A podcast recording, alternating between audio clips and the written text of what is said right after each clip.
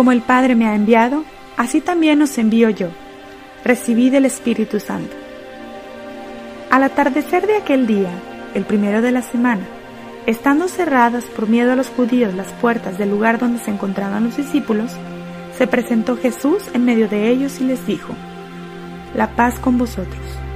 Dicho esto, les mostró las manos y el costado. Los discípulos se alegraron de ver al Señor. Jesús les dijo otra vez, La paz con vosotros. Como el Padre me envió, también yo os envío. Dicho esto, sopló sobre ellos y les dijo, Recibid el Espíritu Santo. A quienes perdonéis los pecados, les quedan perdonados. A quienes se los retengáis, les quedan retenidos. A los cristianos nos espera una tarea ardua y una misión inmensa, construir el mundo nuevo, un reino de hermanos donde reinan los grandes valores, verdad, justicia, amor, unidad y paz.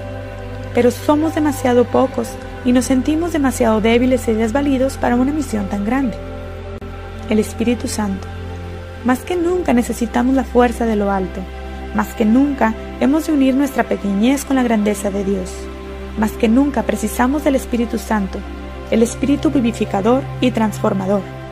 El día de Pentecostés nos recuerda un gran momento en la historia de la Iglesia, un momento crucial, la venida del Espíritu Santo sobre los apóstoles, reunidos en el cenáculo. Fue la fuerza y el fuego del Espíritu que los lanzó después a los cuatro vientos. Fue ese mismo Espíritu que los llevó a consumirse por su misión de cambiar todo un mundo. Revivir el espíritu del cenáculo. Me parece que tendríamos que renovar ese gran momento histórico. Tendríamos que revivir esa situación de Pentecostés y hacernos inundar por el espíritu de cenáculo. ¿Cuál es ese espíritu de cenáculo? Nos lo indican los hechos de los apóstoles. Todos ellos perseveraban en la oración con un mismo espíritu, en compañía de María, la Madre de Jesús. Espíritu de cenáculo es, por eso, un triple espíritu. Espíritu mariano, espíritu comunitario y espíritu de oración. 1. Espíritu mariano. Como en el cenáculo histórico, también nosotros nos reunimos en torno a la Virgen María y sobre todo por su poderosa súplica maternal vendrá el Espíritu Santo sobre nosotros. Si queremos que el Espíritu Santo nos visite, ella es la puerta.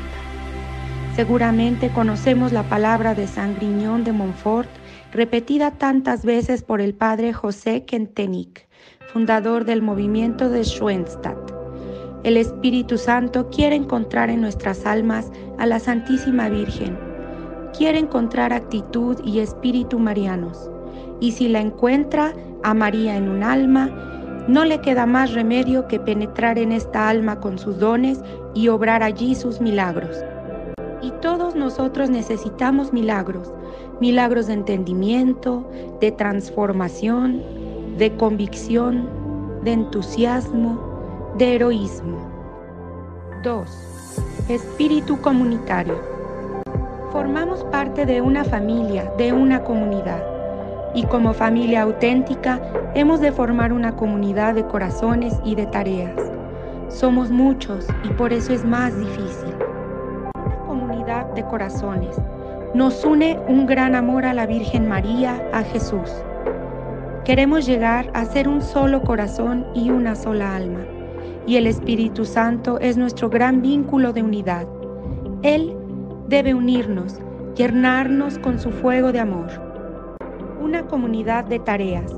De una u otra forma, somos los conductores de la comunidad, de la sociedad.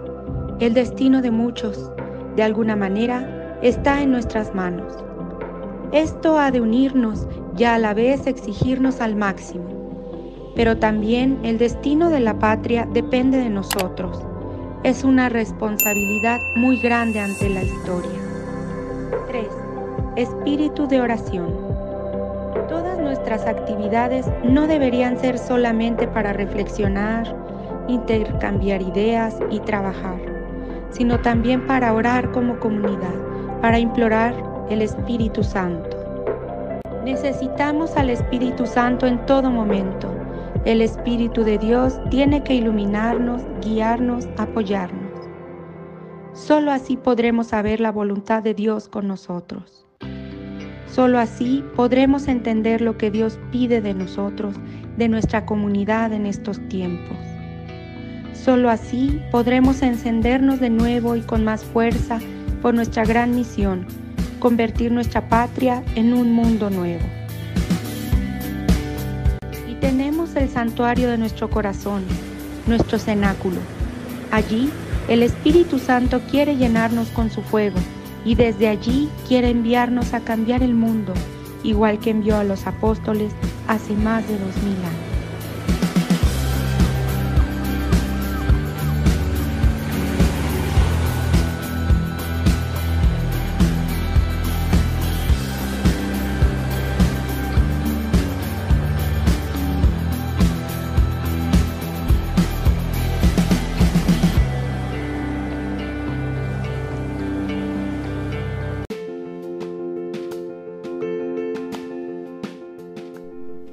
Mira la reflexión de este audio en video desde YouTube, Boletín San José.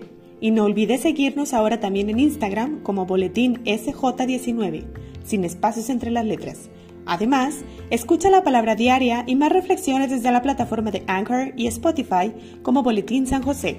Ayúdanos a compartir para llegar a más personas que necesiten de aliento y de la palabra de Dios. Gracias por tu apoyo y muchas bendiciones.